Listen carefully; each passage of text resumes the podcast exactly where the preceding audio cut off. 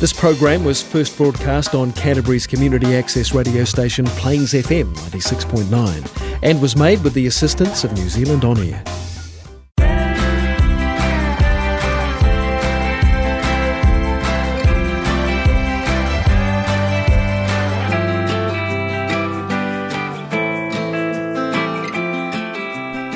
Olá, seja bem-vindo ao Lolin Talks. Meu nome é Caroline, mas você pode me chamar de Lolin e eu estou falando diretamente de Christchurch, Nova Zelândia. Hoje, a nossa convidada, a Viviane Vander, vai compartilhar um pouco de como ela vê o envelhecer na Nova Zelândia na sua visão como cuidadora de idosos. A realidade das casas de repouso, conhecidos também como casas de idosos, e muito mais. Olá, Viviane, seja bem-vinda ao Lolin Talks. Oi, Carol, é um prazer participar aqui contigo. Nossa, o prazer é todo meu. Gente, essa pessoa linda, maravilhosa, tem uma história para contar para gente de Nova Zelândia, não somente sobre o assunto de hoje, que é sobre envelhecer aqui neste país maravilhoso. Conta um pouquinho para gente de onde você vem do Brasil, o que te levou a mudar para Nova Zelândia e alguma das tuas histórias sobre esse país maravilhoso e as tuas experiências com a tua família por aqui. Eu tenho a formação, eu me graduei em enfermagem em 2015. E aí eu comecei a me preparar para vir para cá. Mas a minha história com a Nova Zelândia começa um pouquinho antes. Uh, em 2007 veio eu, meu marido, meu irmão e minha cunhada. Uh, viemos passear, viemos conhecer, Ficamos aqui por volta de quatro meses e nos apaixonamos pela Nova Zelândia. Então, quando a gente voltou, o nosso coração ficou aqui, definitivamente. Mas eu ainda não tinha filha, então eu realmente queria muito voltar. Então, o que, que aconteceu? Nós voltamos para o Brasil e tocamos a vida fomos estudar, fomos trabalhar, reconstruímos tudo, porque a maioria das pessoas tem a mesma história de vender tudo que tem no Brasil e vir para cá. Então, quando a gente vendeu tudo, a gente voltou depois uh, quase que só as paredes em casa, né? e aí a gente refez todo esse caminho, construímos tudo de novo. Uh, foram dez anos uh, até a gente conseguir botar em prática o plano de realmente voltar para ficar. Então, uh, eu em 2015 me formei em enfermagem e ainda trabalhei um ano no Brasil. Uh, fiz três tipos de trabalhos diferentes. Um, eu trabalhava na emergência de um hospital e no outro turno eu dava aula para estagiários de enfermagem, né, de técnicos de enfermagem. Uh, supervisionava estágio, assim, sabe, na prática. E também atendia nos sábados de manhã uma clínica geriátrica que depois eu vim entender melhor o outro lado dessa, de, desse trabalho com idosos, que até então eu nunca tinha trabalhado de verdade. Então, eu trabalhei esse um ano. Em 2016, nós viemos para cá. E aí eu comecei a minha jornada louca aqui na Nova Zelândia, porque quem vem para cá sabe que é uma aventura, né? É um desafio um atrás do outro, é uma descoberta interna incrível. E então eu comecei, eu vim direto, eu vim direto trabalhar com, com, com a área de caregiver, né? E comecei a procurar, usei o meu diploma, não podia trabalhar como enfermeira ainda, mas pelo menos a experiência que eu tinha me abriu essas portas. E eu cheguei aqui, comecei a procurar, comecei a peguei toda uma lista dos rest homes que tinham aqui e fui fui em busca. E aí consegui na minha terceira entrevista. Ah, detalhe, eu não tinha inglês nenhum. era eu e a minha cara de pau, procurando emprego, batendo de porta em porta. Passei uma infinidade de vergonhas que tu não pode fazer ideia, porque eu tinha toda uma técnica na minha cabeça da enfermagem, de tudo que a gente faz, em português. Em inglês eu não fazia a menor ideia, porque não adianta só tu pegar um dicionário e começar a traduzir, porque os termos não são os mesmos, não são as... Uh, não é a mesma coisa que a gente trabalhar no dia a dia. Então, tu traduzir literalmente não, não faz muito sentido às vezes. Então, nessa de traduzir literalmente usando o Google Tradutor, eu passei muita vergonha. então, mas o que, que aconteceu comigo? Minha experiência foi assim: eu fui na minha cara de pau, eu precisava, eu queria. Eu tinha um marido e uma filha que estavam dependendo de mim, porque o meu marido ele veio, mas eh, ele dependia de mim no sentido que eu que que ia conseguir o visto, porque aqui o, o visto é o, o, drama de todo mundo, né? Então eu botei na minha cabeça que eu tinha duas pessoas, que eu tinha uma família que estava precisando de mim e fui. Fui na primeira entrevista. Foi uh, bem intenso, foi bem complicado, mas eu saí assim frustrada, mas com um aprendizado. Eu pensei, eu vou sentar agora e vou escrever tudo que eu ouvi, entendi que, ela, que, elas, que eles querem saber. Então eu pensei assim, se eu cheguei aqui, eu preciso saber o que, que esse povo quer. O que, que esse povo o que, que eles querem, qual é a linguagem deles, né? O que, que eles precisam. Então, eu comecei a escrever e fiz um, um, uma lista de coisas que eles poderiam me perguntar. E aí fui para minha segunda entrevista, já foi bem melhor, apesar de eu não ter quase inglês, mas eu captava o que, que ela queria dizer, pegava uma palavra, encaixava no contexto e ia, ia indo assim. e aí eu consegui, nessa segunda vez, completar, desculpa, as lacunas da minha primeira entrevista e comecei a preencher melhor e fiz um, um resumo meu, assim. Então, eu pensei assim, já que eu não tenho inglês, eu preciso, então, uh, fazer um, uma coisa ensaiada para mim me apresentar. E aí eu fiz. E na minha terceira entrevista, eu mal deixei a minha entrevistadora falar. eu cheguei e já comecei a falar tudo que ela queria ouvir, porque eu já mais ou menos sabia o que eles queriam ouvir. Então eu comecei a falar, falar, falar, eu me apresentei, falei quem eu era. Ah, parecia que eu falava muito fluente, né? Mas eu tinha tudo decorado. Então, as poucas coisas que ela perguntou, mais ou menos eu já tinha quase que respondido. Resultado: a minha força de vontade, a minha cara de pau e o estudo, né, o trabalho e o esforço que eu fiz, me deram a vaga, me deram o visto. E eu consegui, então, esse visto. Baseada, claro, na experiência que eu tinha como enfermeira que foi uma, uma, coisa que me ajudou, apesar de eu não ter um, um inglês, eu tinha um, um contexto para apresentar. Então eles pensaram assim, não, ela não se comunica muito bem, mas ela pode melhorar e ela se expressa bem e ela tem um know-how, ela tem um, um, background, né? Ela tem um, diploma, vamos dizer. O que não é necessário ter um diploma para vir trabalhar como caregiver aqui. Se tu convencer que tu consegue trabalhar e desenvolver aquilo que eles precisam, o que na verdade eles precisam aqui é gente que uh, trabalhe na área, porque é uma área realmente bem bem escassa, assim, eles estão bem uh, baixo o, a quantidade de trabalhadores nessa área, então eles precisam muito de gente que trabalhe nessa área. Então é o que ajuda, né? Olha, eu gostaria de pontuar para você que está escutando aí esse programa a importância de ter a cara de pau, eu já falei isso numa outra entrevista, isso faz com que você realmente é, não fique paralisado esperando que algo aconteça para você e vai atrás do que você quer. Principalmente na questão do inglês. Não sabe? Faz como ela fez. Faz uma ceninha, né, na tua cabeça, já pratica. E claro, com o tempo vai aprimorando o inglês. Eu sei que o inglês da Viane melhorou muito durante esses anos, né? Mas naquele momento que ela precisava, ela achou uma solução. Então, se esse é teu sonho, te estrutura, faz um planejamento, uma estratégia que você consegue. A outra coisa que eu queria só pontuar também é a questão do caregiver. Só para você que não tem noção do que, que seria, é o cuidador. Né? Então seria o cuidador, você que está escutando, ai, a gente vai sempre estar tá nesse programa esquecendo de palavras em português, falando palavras em inglês que a gente acaba nem sabendo como é a tradução, né? Que faz tão parte do nosso dia a dia e que fica é, tipo, natural mesmo. Essa que é a verdade.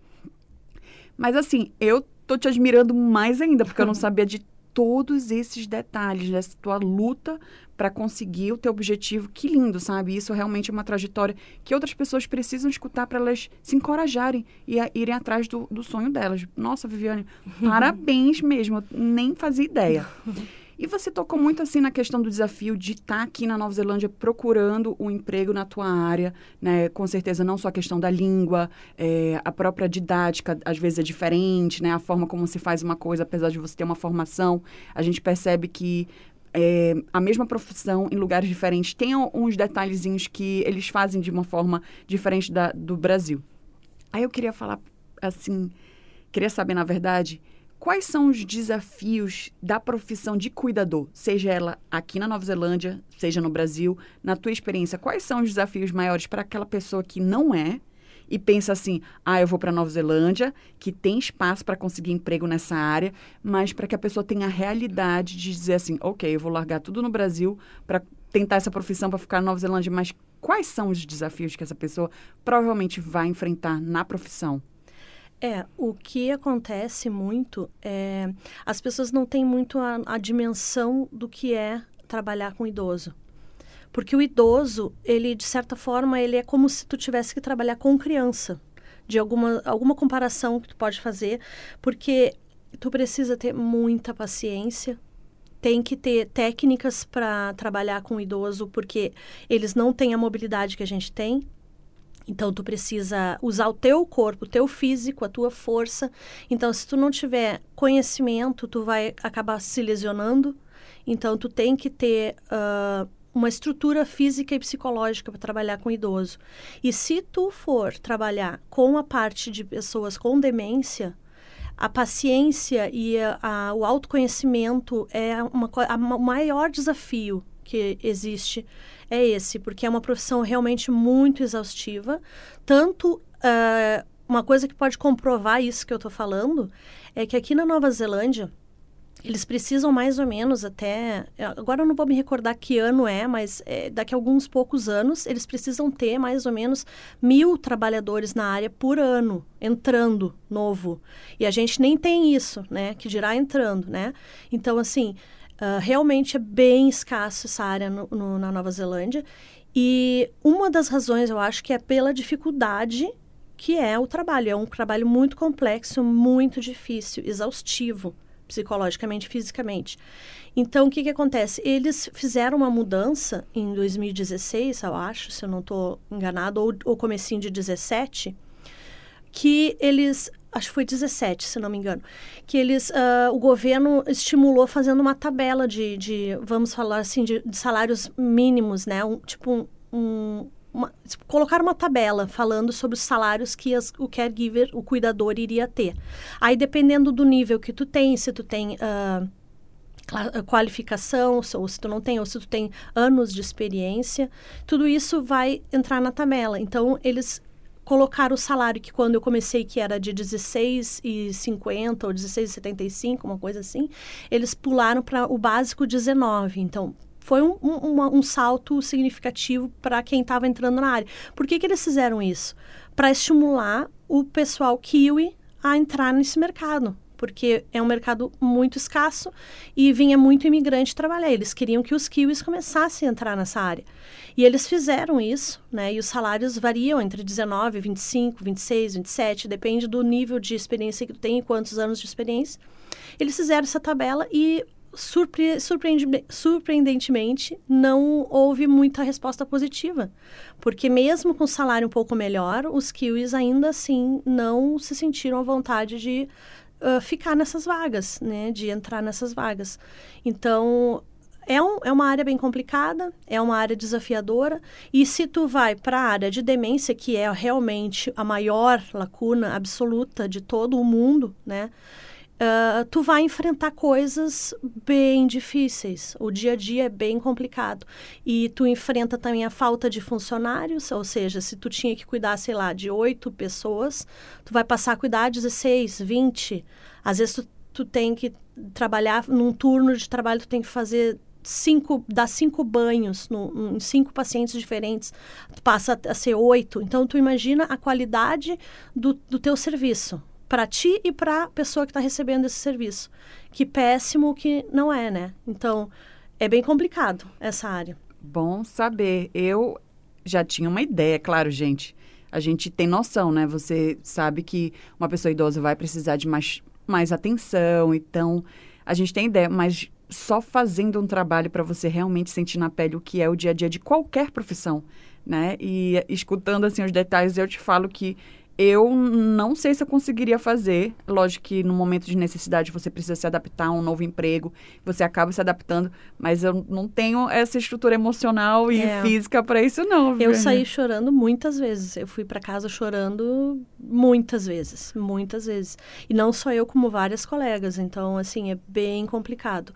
Não é nem um pouquinho fácil. É uma área bem complexa. Mas você pontuou uma questão que o governo ele busca ter pelo menos mil pessoas entrando na profissão a cada ano, né? É, para manter a qualidade de atendimento aos idosos. E aí a gente vem para aquele quesito assim: é simplesmente por conta de que o número de idosos está aumentando, existe a necessidade, mas não também tem aquela questão cultural que quando a gente pensa no Brasil, no Brasil a gente cuida do idoso, né? É uma questão tradicional. Você envelhece com a sua família, alguém vai tomar conta de ti, um filho, até um sobrinho, um, alguém te acolhe, né? E lógico que por muitos anos a questão de casa de repouso ou asilo ou esse tipo de situações para gente de colocar um ente da família num local desse era muito agressivo, né, para a própria família e para quem envia. Então acredito que culturalmente o Brasil ainda está numa fase de aceitar que às vezes num local desse a pessoa vai ter mais cuidados, vai ter mais qualidade de vida, até mesmo se ficar na, na sua isolação, tipo assim, vai estar isolado da família, mas os cuidados, né, principalmente quando ele já não tem a, a consciência, a demência, e em casa, às vezes, as pessoas não têm estrutura para isso. Mas mesmo assim, eu pelo menos sinto, não sei você que trabalhou nessa área é, de enfermagem, não tão localizada para a questão do cuidador de idoso, né, no, no Brasil, mas como é que você vê que essa questão cultural afeta a necessidade de um número maior de caregivers, de cuidadores na Nova Zelândia. Porque só para ter uma noção, galera que está escutando aí no, no, no, Brasil ou qualquer lugar do mundo que não conhece Nova Zelândia, eu pelo menos vejo casas e vilas de repouso que eles chamam para idosos em várias áreas de Christchurch, que é a cidade que a gente mora. É uma cidade de 400, a menos de 400 mil habitantes, tá? E são vários, e tem aquelas luxuosíssimas. Eu tenho um amigo que hum. parece que ele está num hotel de luxo mesmo. É, existem aquelas que são as vilas, então não é uma, um prédio completo de, de caregiver, de, de concentração dos idosinhos. São casas, vilas, que eles têm a casinha deles, mas tem um local ali que tem um, um acesso de cuidados a eles, se eles precisarem, né? E também tem os lugares mais simples. Então, Tu acredita que realmente aqui tem mais locais desses do que no Brasil? E essa questão cultural ela também afeta na necessidade de ter mais pessoas nesta profissão? Eu acho assim, ó, a gente uh, não consegue passar por esse tema sem falar na questão da política, né? A questão aqui da política uh, na Nova Zelândia, todas as taxas e tudo mais que se paga é convertido para o país. Então, assim, vamos passar primeiro pela questão da corrupção. No, pelo Brasil ser um país muito corrupto, a gente não tem como ter a mesma estrutura uh, que a Nova Zelândia, por exemplo. Aqui se tem estrutura para uh, ah, apoiar esse tipo de serviço. Então, a gente fala na questão cultural, mas o que, que seria cultural? Na verdade, no Brasil, isso é cultural por plena falta de opção. Porque se tu for parar para pensar no seguinte, tu trabalha, sei lá, teu marido trabalha, teu filho trabalha, todo mundo trabalha. E, e tu tem a tua mãe que está com demência. Ou seja, se ela ficar sozinha, ela vai acender um fogão, ela vai sair, ela vai se perder, ela vai cair. Ou seja, alguém da casa, dos três, vamos dar um exemplo, que trabalham, vão ter, alguém vai ter que parar de trabalhar para cuidar dessa idosa. Ou seja, vai ser uma, uma questão bem complicada, né? Então, se, vamos dizer, tu tivesse uma uh, organização, uma, uma empresa, uma clínica ou sei, uma casa de idoso que fosse uma estrutura muito boa, que tivesse um quarto confortável, que fosse muito bom, que não tivesse umidade, que tivesse todas as estruturas que a gente uh, concorda que seriam adequadas, que tivesse um lounge de, de atividades, que tivesse gente cuidando 24 horas noite, dia. Tu não colocaria tua mãe nesse lugar? Por quê? Porque como é que a gente vai cuidar dessa pessoa? Alguém vai ter que ficar. Alguém, porque não é só uma pessoa que consegue cuidar de uma pessoa com demência, que é, é o trabalho, um dos trabalhos mais difíceis do mundo.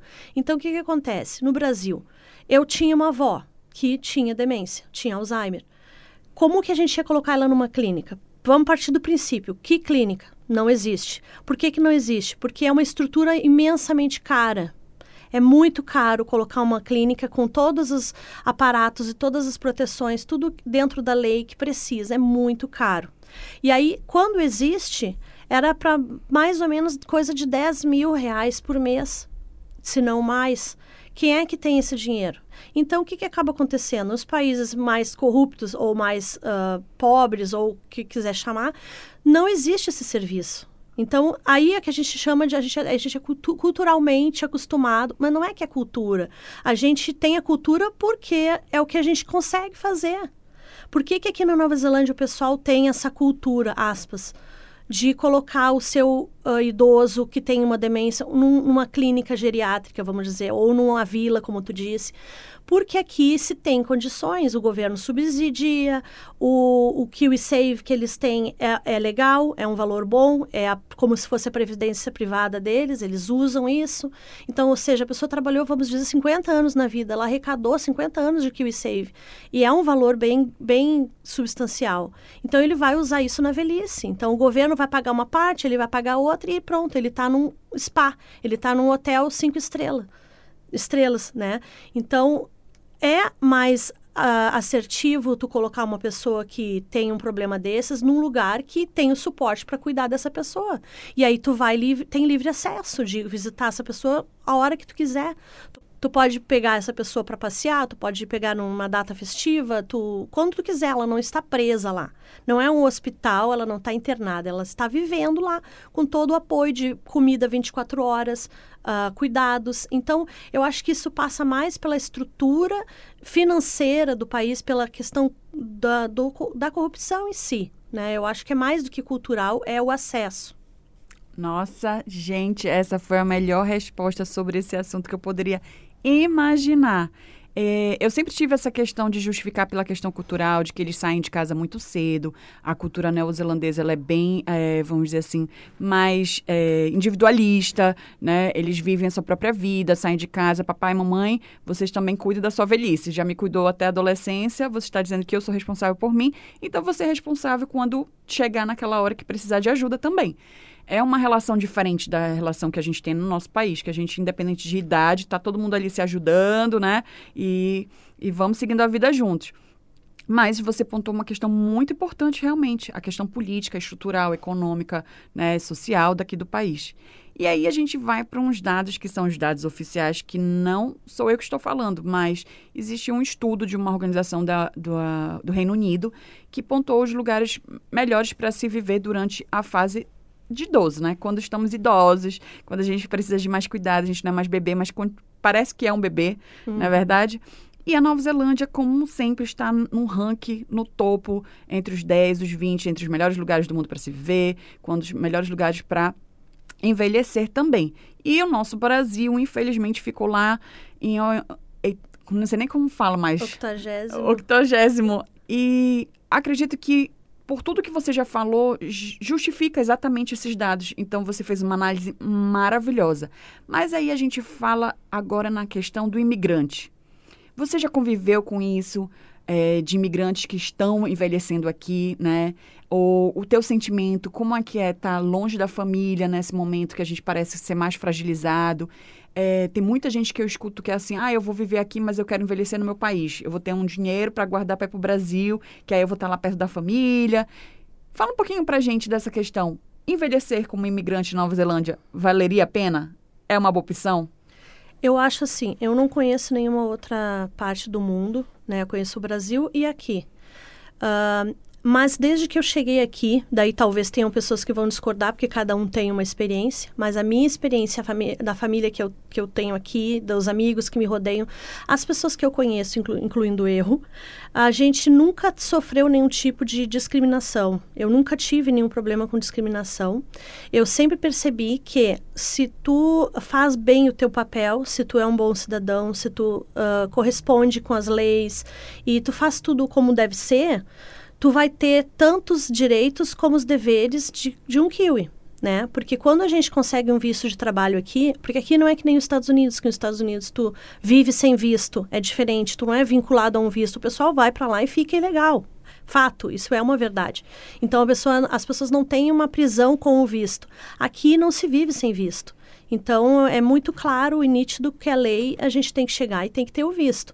Então, na medida que tu entra aqui, consegue o visto, tu está amparado pelo, pelas leis da Nova Zelândia. Ou seja, como imigrante, tu tem todos os direitos de saúde, lazer, deveres na sociedade como um, um kiwi. Então, uh, como imigrante, ainda com status de uh, não permanente, né? eu não vejo nenhum problema. Eu vejo que a gente tem os mesmos direitos, a gente alcança todos os objetivos. Se tu quer estudar, tu vai achar onde estudar, como estudar. Se tu quer trabalhar e tu tem algo, algo a oferecer, tu vai encontrar trabalho. Isso é uma questão já mais, meio particular minha, que eu sempre pensei assim, falta de trabalho é uma questão que uh, vai depender muito mais de ti do que do mercado. Porque na minha cabeça não existe essa, essa coisa, ah, não tem trabalho, ah, mas essa área está saturada. Não, não existe isso. Porque se tu está bem preparado, sempre vai ter uma vaga para ti. Sempre. Se tu é obstinado e, e, vai atrás e corre e não se desanima na primeira falha ou no primeiro não, sempre vai ter um lugar ao sol. Sempre. Então aqui é a mesma coisa. Uh, e eu acredito que depois, quando tu consegue a residência permanente ou a cidadania ou o que seja, a mesma residência só, tu já garante um, um belo futuro, assim, porque tu tá pagando igual. O que tu contribui é o mesmo que um kiwi. Então, tu vai adquirir os mesmos direitos. Mas, claro, depende de cada pessoa. Porque tem pessoas que não brigam por esses direitos. Tem pessoas que não vão atrás. Então, eu acho que depende muito da tua postura como, como pessoa, como cidadão, cidadão do mundo, né? Tu veio, tu conquistou teu direito, tu pagou por isso e tu tá construindo e tu tá deixando muita coisa para trás, ou seja, tu abre mão de muita coisa para estar tá realizando esse sonho. Então, é de teu direito e buscar. Se tu uh, comprou alguma coisa e não foi bem atendido ou não recebeu o que tu comprou, tu tem que reivindicar, tu tem que todo todo tipo de coisa que tu uh, foi pedir, tu tem que reivindicar.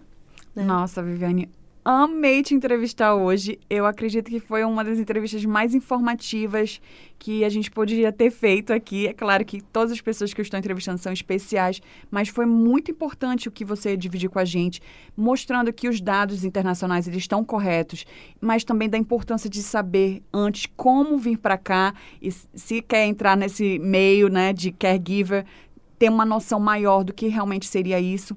E lembrando, se desejar envelhecer em Nova Zelândia, só se estruture para vir para cá e viver aqui até os últimos momentos da sua vida, se assim for o desejo. Muito obrigada e tudo de bom para você. Eu que agradeço, Carol. Muito legal participar desses pod podcasts que tu está fazendo. E bem legal também a, a temática que a gente tratou hoje aqui, bem importante, né? Muito legal. Até mais, galera. Até a próxima. Tchau, tchau.